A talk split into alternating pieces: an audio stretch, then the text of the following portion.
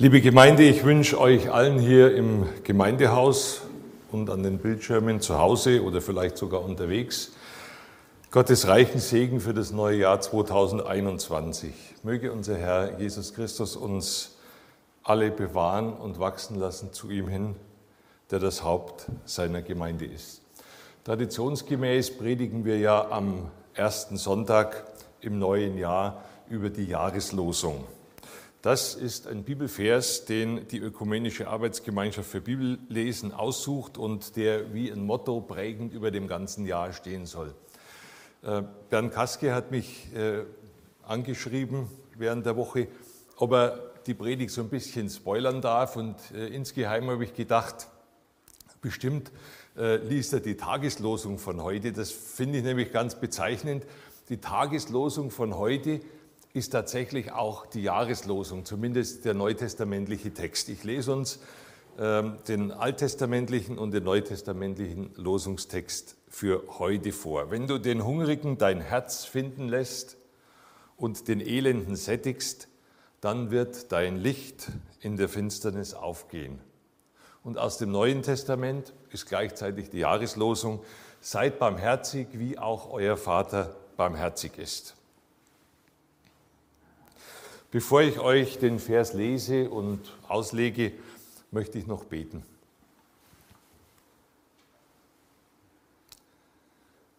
Lieber Vater im Himmel, wir kommen jetzt zu dir am Anfang dieses neuen Jahres. Wir kommen, um auf dein Wort zu hören. Herr, rede du zu uns, berühre unsere Herzen und verändere uns zu dir hin. Amen.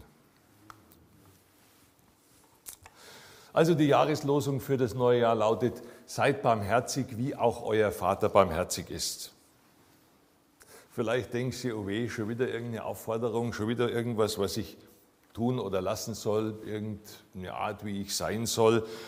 Ähm, aber die Sorge, dass es darum heute primär geht, die möchte ich euch am Anfang schon mal nehmen. Also es kommt heute nicht in erster Linie eine Moralpredigt. Schauen wir uns zunächst mal den Kontext an, in den Jesus diese Aussage aus dem Lukas-Evangelium stellt. Das ist die sogenannte Feldrede. Und diese Feldrede ähm, ist inhaltlich sehr nah an der etwas bekannteren Bergpredigt aus dem Matthäusevangelium. Jesus steht hier auf einem ebenen Platz. Seine Jünger sind bei ihm und jede Menge anderes Volk noch dazu. Dem Volk geht es darum, von diversen Krankheiten geheilt zu werden. Deswegen haben sie die Nähe Jesu gesucht und versucht, ihn irgendwie zu berühren. Jesus wendet sich jetzt explizit an seine Jünger, obwohl die Volksmenge der Rede sicher auch zuhört. Er beginnt zunächst mit den Seligpreisungen und den Weherufen. Und er hob seine Augen auf über seine Jünger und sprach, Glückselig seid ihr, Amen, denn das Reich Gottes ist euer. Glückselig seid ihr, die ihr jetzt hungert, denn ihr sollt gesättigt werden.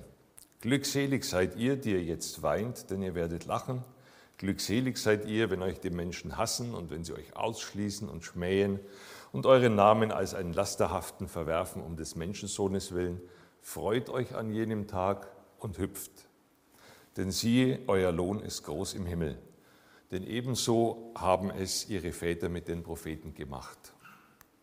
Aber weh euch, ihr Reichen, denn ihr habt euren Trost schon empfangen.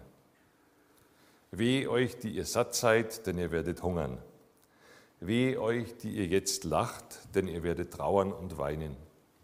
Weh euch, wenn alle Menschen gut von euch reden, denn ebenso haben es ihre Väter mit den falschen Propheten gemacht. Sowohl in den Seligpreisungen wie auch in diesen Weherufen wird ein Zustand in der Gegenwart ähm, mit einer Folge in der Zukunft in Relation gesetzt. Es geht also darum, in diesem ersten Teil, welche Konsequenzen das Leben auf dieser Erde dann ähm, für den Himmel hat. Dann macht Jesus erneut klar, wer eigentlich die Adressaten seiner Rede sind. Diejenigen, die hören, nicht die Schaulustigen, die vielleicht auch dabei sind, oder die Wundersüchtigen. Euch aber, die ihr hört, sage ich, liebt eure Feinde, tut Gutes denen, die euch hassen, Segnet, die euch fluchen und betet für die, welche euch beleidigen. Dem, der dich auf die eine Backe schlägt, biete auch die andere dar. Und dem, der dir den Mantel nimmt, verweigere auch das Hemd nicht. Gib aber jedem, der dich bittet, und von dem, der dir das Deine nimmt, fordere es nicht zurück. Und wie ihr wollt, dass euch die Leute behandeln sollen, so behandelt auch ihr sie gleicherweise. Und wenn ihr die liebt, die euch lieben, was für einen Dank erwartet ihr dafür? Denn auch die Sünder lieben die, welche sie lieben. Und wenn ihr denen Gutes tut, die euch Gutes tun, was für einen Dank erwartet ihr dafür? Denn auch die Sünder tun dasselbe. Und wenn ihr denen leid, von welchen ihr wieder zu empfangen hofft, was für einen Dank erwartet ihr dafür? Denn auch die Sünder leihen den Sündern, um das Gleiche wieder zu empfangen. Vielmehr liebt eure Feinde und tut Gutes und Leid, ohne etwas dafür zu erhoffen, so wird euer Lohn groß sein und ihr werdet Söhne des Höchsten sein, denn er ist gütig gegen die Undankbaren und die Bösen. Jünger Jesu warten also nicht darauf, dass andere Menschen ihnen Gutes tun, bevor sie dann ebenfalls gut zu den anderen sind. Jesu Jünger verhalten sich nicht reaktiv, sondern proaktiv. Sie treten in Vorleistung. Es geht noch weiter. Sie erwarten nicht einmal eine Gegenleistung für das, was sie tun. Sie handeln nicht symmetrisch, sondern asymmetrisch. Den zu lieben, der mich liebt, ist nichts Besonderes. Das ist ganz normal. Das macht jeder Mensch so, oder? Naja, manche gibt es dann vielleicht schon, die von anderen immer mehr erwarten, als sie selber zu geben bereit sind. Aber normalerweise gilt quid pro quo. Das heißt, wie du mir, so ich dir. Wo würdest du dich denn da einordnen? Erwartest du viel von anderen Menschen? Wie reagierst du denn, wenn dir jemand anders was schuldig bleibt? Erwartest du Lohn, Dank, Anerkennung für das Gute, das du tust? Woher? Von Menschen oder von deinem himmlischen Vater? Eingebettet in diesen Verhaltenskodex, den Jesus da vorstellt, ist die sogenannte goldene Regel aus Vers 31. Wie ihr wollt, dass euch die Leute behandeln sollen, so behandelt auch ihr sie gleicherweise. Der berühmte Philosoph Immanuel Kant hat im 18. Jahrhundert die sogenannte Grundformel des kategorischen Imperativs wie folgt aufgestellt. Handle nur nach derjenigen Maxime, von der du zugleich wollen kannst, dass sie ein allgemeines Gesetz werde. Ähm, erfunden hat er das allerdings nicht. Die Regel hat der Herr Jesus schon viele Jahrhunderte vorher aufgestellt. Aber Jesus geht noch viel weiter. Überleitend zu unserem Losungsvers betont Jesus, dass du dich dann als Kind Gottes erweist, wenn du deine Feinde liebst, Gutes tust und leist, ohne Gegenleistung zu fordern oder zu erwarten. Das impliziert ein Zweifaches. Zum Ersten zeigt es die Zielrichtung an. Christen erweisen sich als Kinder Gottes gegenüber ihrem weltlichen, potenziell feindlichen Umfeld. Zum Zweiten weist es auf die Herkunft, die Kraft, die Ermächtigung zu so übermenschlichen Verhalten hin. Der Vater im Himmel, der hier als der Höchste bezeichnet wird. Und dann kommt der Losungsvers. Seid barmherzig, wie auch euer Vater barmherzig ist. Es ist äh, dieser Vers insbesondere deswegen bemerkenswert, weil er in keinerlei Relation gesetzt wird zu irgendeinem Lohn oder zu einer Handlungskonsequenz. Er knüpft dagegen an den vorher geäußerten Gedanken an, dass sich Christen durch ihr Verhalten als Kinder Gottes erweisen. Seid barmherzig, wie auch euer Vater barmherzig ist. Was ist denn das jetzt Barmherzigkeit? Zunächst mal die sprachliche Bedeutung. Im Deutschen kommt das Wort Barmherzigkeit aus dem althochdeutschen armherzi und meint ein Herz für die Armen, für die Elenden zu haben. Im Neuen Testament hängt das auch hier verwendete Wort mit Mitgefühl und Mitleid zusammen. Im Alten Testament fand ich ganz interessant, ist das Wort äh, verwandt mit dem Begriff für Mutterschoß und erinnert uns daran, dass Gott, wie, so, ja, wie das eine Mutter für ihr Kind tut, ähm, uns auf den Schoß nimmt, umarmt und schützt. Was steckt inhaltlich in dem Begriff der Barmherzigkeit?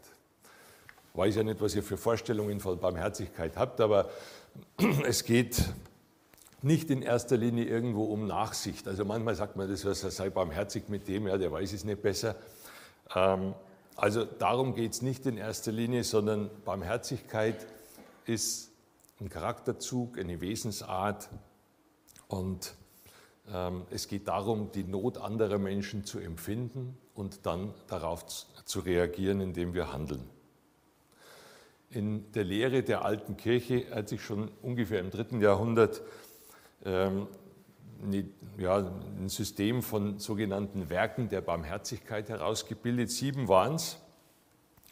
Und diese sieben sogenannten Werke der Barmherzigkeit orientieren sich im Wesentlichen aus der Endzeitrede Jesu aus Matthäus 25, könnt ihr mal nachlesen zu Hause. Und diese Werke der Barmherzigkeit waren hungernde Speisen, dürstende Tränken, Fremde aufnehmen, Nackte begleiten, Kranke besuchen und Gefangene besuchen. Und die Aufzählung aus dem Matthäusevangelium endet dann mit dem Satz, wahrlich, ich sage euch, was ihr einem dieser meiner geringsten Brüder getan habt, das habt ihr mir getan. Jetzt, ähm, wenn ihr aufmerksam mitgezählt habt, ähm, habt ihr festgestellt, dass es eigentlich bloß sechs sind. Was ist dann mit dem siebten? Ähm, dieses siebte Werk der Barmherzigkeit hat der Kirchenvater Lactantius ungefähr 250 bis 320 nach Christus in Anlehnung an eine äh, apokryphe Stelle noch dazugefügt, das Bestatten der Toten. Nachdem wir jetzt so einen allerersten Eindruck davon haben, was unter Barmherzigkeit zu verstehen ist, schauen wir zunächst mal auf Gottes Barmherzigkeit.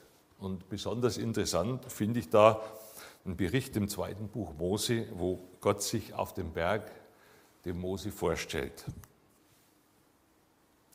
Der Herr ging vor seinem Angesicht vorüber und rief, Jahwe, Jahwe, Gott, barmherzig und gnädig, langsam zum Zorn und reich an Gnade und Treue, der Gnade bewahrt an Tausenden von Generationen, der Schuld, Vergehen und Sünde vergibt, aber keineswegs ungestraft lässt sondern die Schuld der Väter heimsucht an den Kindern und Kindeskindern an der dritten und vierten Generation. Also Gott nennt hier, als er sich vorstellt, zunächst zweimal seinen heiligen Gottesnamen, Yahweh, danach den Titel Gott ähm, oder starker Gott, wie es in manchen ähm, Übersetzungen auch wiedergegeben wird, und dann als erste Eigenschaften barmherzig und gnädig. Also ähm, man kann einfach sagen, Barmherzigkeit, barmherzig zu sein, ist die erste Eigenschaft Gottes. Interessant fand ich, ähm, also die Juden, die denken ja viel in Zahlensymbolik auch, äh, dass die Adjektive barmherzig und gnädig im Alten Testament je 13 Mal vorkommen und zusammen also 26 Mal. Und 26 ist äh, bei den Juden die Zahl des Namens Gottes. Die Juden haben ja die Zahlen nicht mit Ziffern ausgedrückt, wie wir das machen, sondern mit Buchstaben. Insofern hat also jedes Wort so einen Zahlenwert gehabt. Fand ich ganz interessant, das so festzustellen. Also, Barmherzigkeit ist die erste Eigenschaft Gottes. So stellt er sich selber vor. Einfach ein paar äh, Stellen aus dem Alten Testament noch dazu. Der Prophet Jeremia schreibt, schreibt in den Klageliedern, die Gnade des Herrn hat kein Ende. Seine Barmherzigkeit hört nicht auf, sie ist jeden Morgen neu. Groß ist deine Treue. Darauf darfst du dich stützen. Deine Grenzen sind noch lange nicht die Grenzen der Gnade und Barmherzigkeit Gottes. Seine Barmherzigkeit ist unendlich.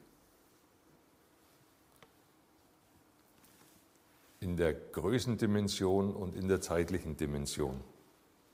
Ein paar Verse aus den Psalmen, 111, Vers 4. Gott hat ein Gedenken seiner Wunder gestiftet. Gnädig und barmherzig ist der Herr. 116, Vers 5. Ja, der Herr ist gnädig und gerecht. Ja, unser Gott ist barmherzig. Psalm 145, Vers 8 und 9. Gnädig und barmherzig ist der Herr, geduldig und von großer Güte. Der Herr ist gütig gegen alle und seine Barmherzigkeit waltet über allen seinen Werken. Hier bezieht sich das Erbarmen Gottes ausdrücklich auf alle seine Geschöpfe, alles, was er gemacht hat. Erbarmen ist auch ein besonderer Ausdruck der Liebe Gottes. Mal zur Abwechslung was aus dem Neuen Testament, Epheser 2, Vers 4 bis 5. Gott aber, der reich ist an Erbarmen, hat um seiner großen Liebe willen, mit der er uns geliebt hat, auch uns, die wir tot waren durch die Übertretungen, mit dem Christus lebendig gemacht. Aus Gnade seid ihr errettet. Die Tatsache, dass unser Herr Jesus Christus seine Herrlichkeit beim Vater aufgegeben hat und auf die Welt gekommen ist, um am Kreuz für dich und mich zu sterben, ist also ebenfalls Ausfluss des Erbarmens Gottes. Nochmal aus den Psalmen, 103, Vers 13, wie sich ein Vater über Kinder erbarmt, so erbarmt sich der Herr über die, die ihn fürchten. Weiß nicht, wie du persönlich Gott erlebst. Ist er für dich eher derjenige, der Normen setzt und Gebote, an die du dich halten sollst? Dann empfindest du vielleicht deine eigene Unzulänglichkeit ganz intensiv, fühlst dich vielleicht sogar ein Stück weit unter Druck gesetzt und möchtest irgendwas leisten oder tun. Der Apostel Paulus erinnert aber im Römerbrief daran, dass es nicht deine Anstrengungen sind, die dich retten. Römer 9, Vers 15 bis 16. Zu Mose spricht Gott, wem ich gnädig bin, dem bin ich gnädig. Und über wen ich mich erbarme, über den erbarme ich mich. So liegt es nun nicht an jemandes Wollen oder Laufen, man könnte auch sagen, oder Anstrengen, sondern an Gottes Erbarmen. Ohne Gottes Barmherzigkeit gibt es keine Errettung.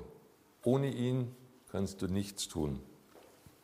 Deswegen lade ich dich heute dazu ein, einfach mal gründlich darüber nachzudenken, was das Erbarmen Gottes für dich persönlich bedeutet. Es ist ein Grundzug deines Vaters im Himmel, seine allererste Eigenschaft. So wie er sich dem Mose vorgestellt hat, so will er auch von dir wahrgenommen werden.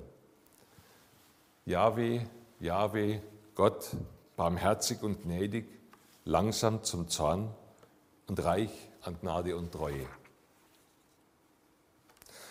Der Schreiber des Hebräerbriefs fordert wie folgt auf, Bernd hat es am Anfang schon zitiert, so lasst uns nun mit Freimütigkeit hinzutreten zum Thron der Gnade damit wir Barmherzigkeit erlangen und Gnade finden zu rechtzeitiger Hilfe. Gottes Gnade kennt keine Grenzen, aber du musst sie natürlich auch für dich in Anspruch nehmen. Und dann kannst du mit dem Apostel Petrus bekennen, gelobt sei der Gott und Vater unseres Herrn Jesus Christus, der uns aufgrund seiner großen Barmherzigkeit wiedergeboren hat zu einer lebendigen Hoffnung durch die Auferstehung Jesu Christi aus den Toten. Das ist das Evangelium von der Barmherzigkeit Gottes. Aus freien Stücken hat er sein Erlösungswerk vollbracht zu deinen Gunsten. Du darfst sein Kind sein, wiedergeboren werden, wie es hier genannt wird. Jetzt möchte ich noch versuchen, dir nahezubringen, was das Erbarmen Gottes denn mit deinem Erbarmen zu tun hat. Sicher kennst du die Geschichte von dem barmherzigen Samariter, die im Lukas Kapitel 10 berichtet wird. Da kommt ein jüdischer Gesetzesgelehrter zu Jesus und stellt ihn auf die Probe. Also es interessiert ihn vielleicht nicht wirklich innerlich, sondern er versucht Jesus ähm, die Falle zu stellen und fragt ihn, was er denn tun müsse, damit er das ewige Leben verdient. Jesus, das kann man öfter beobachten, stellt eine Gegenfrage und äh, fragt, was steht denn im Gesetz? Der Gelehrte antwortet mit zwei Versen aus dem Alten Testament, die ähm, im dritten und im fünften Buch Mose stehen, aber irgendwann äh, von Jesus dann zusammengefasst worden sind zu diesem sogenannten Doppelgebot der Liebe. 5. Mose 6, Vers 5, du sollst den Herrn, deinen Gott, lieben mit deinem ganzen Herzen und mit deiner ganzen Seele und mit deiner ganzen Kraft. Und aus 3. Mose 19, Vers 18, du sollst deinen Nächsten lieben wie dich selbst. Gut, also es war eine gute Antwort, die der äh, Gesetzesgelehrte da gegeben hat und schiebt aber gleich eins hinterher und fragt, ja, wer ist denn jetzt mein Nächster? Interessante Frage. Wen empfindest du denn als deinen Nächsten? Den, der mit dir an einem Strang zieht, das gleiche Ziel verfolgt, ein enger Freund ist, zur Familie gehört.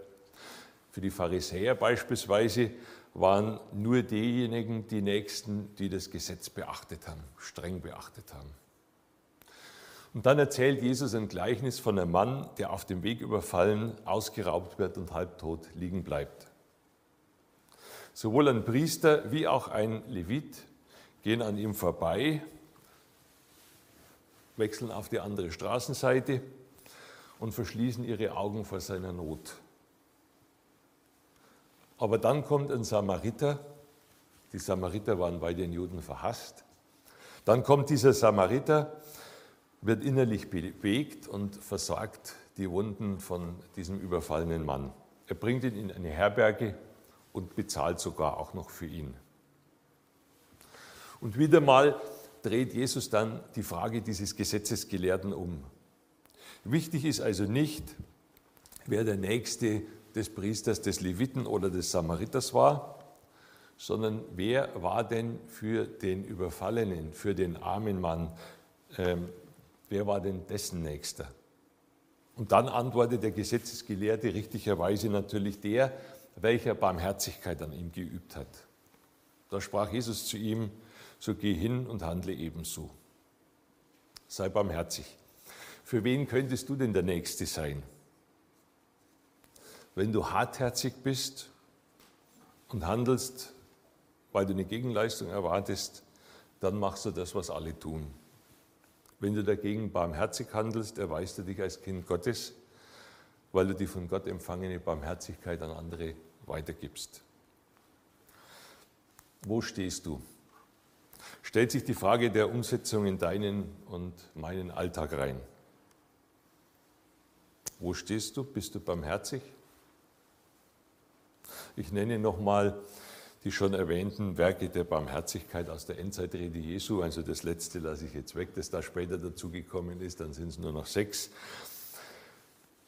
Hungernde speisen, Dürstende tränken, Fremde aufnehmen, Nackte begleiten, Kranke besuchen, Gefangene besuchen. Wo siehst du dich in dieser Aufzählung? Schlägt dein Herz für die Armen in den verschiedenen Ausprägungen oder drehst du dich vielleicht weg wenn eigentlich dein Handeln gefordert wäre, so wie der Priester und der Levit aus dem Gleichnis. Wann hast du das letzte Mal barmherzig gehandelt? Wie kannst du denn jetzt barmherzig sein? Wenn du für dich erkannt hast, dass du da Defizite hast, dann kannst du was ändern. Es beginnt mit der ganz banalen Frage, ist Gott denn dein Vater? Ansonsten hätte ja jede Anstrengung in Sachen Barmherzigkeit wenig Sinn. Gottes Kind wirst du, indem du Jesus um Vergebung deiner Schuld bittest und ihm die Herrschaft in deinem Leben übergibst. Wenn du dir nicht hundertprozentig sicher bist, ob das bei dir so ist, dann solltest du gleich nach dem Gottesdienst das Gespräch mit dem Christen suchen. Leider ist es aber so, dass es auch unter Christen erstaunlich viel Hartherzigkeit gibt. Zwei mögliche Gründe fallen mir dafür ein.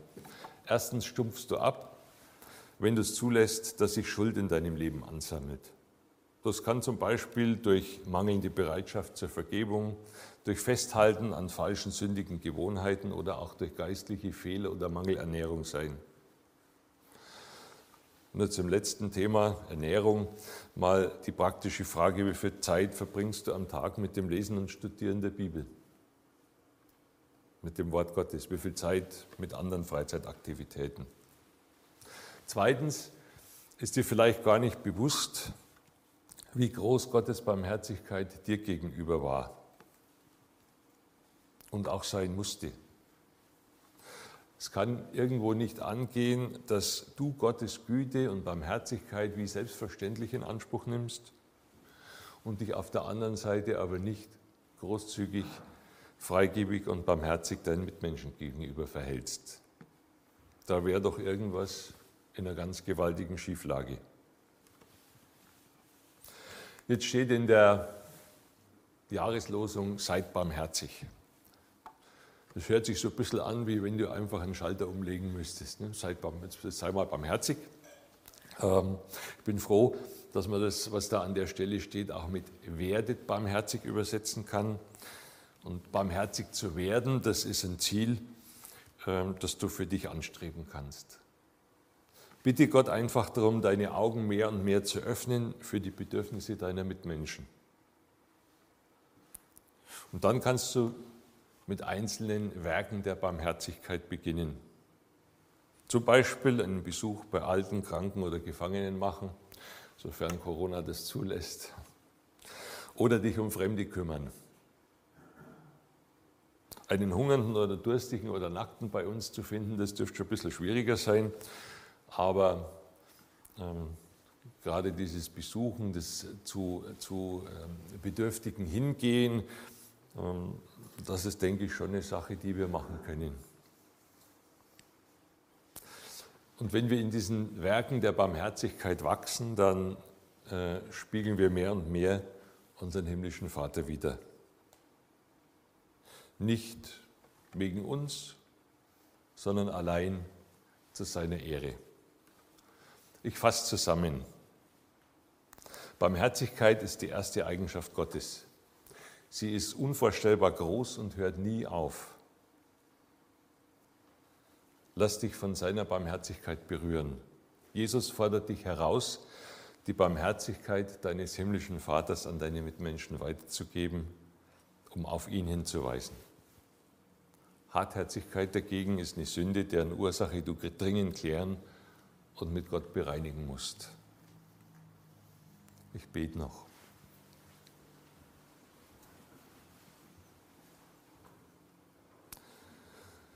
Barmherziger Gott, unser lieber Vater im Himmel. Ich bitte dich, dass du unsere Herzen neu anrührst, dass uns neu bewusst wird, wie unendlich groß deine Barmherzigkeit ist, dass du uns dadurch bewegst, dass du uns motivierst, auch anderen gegenüber barmherzig zu sein, damit wir dir Ehre machen. Amen.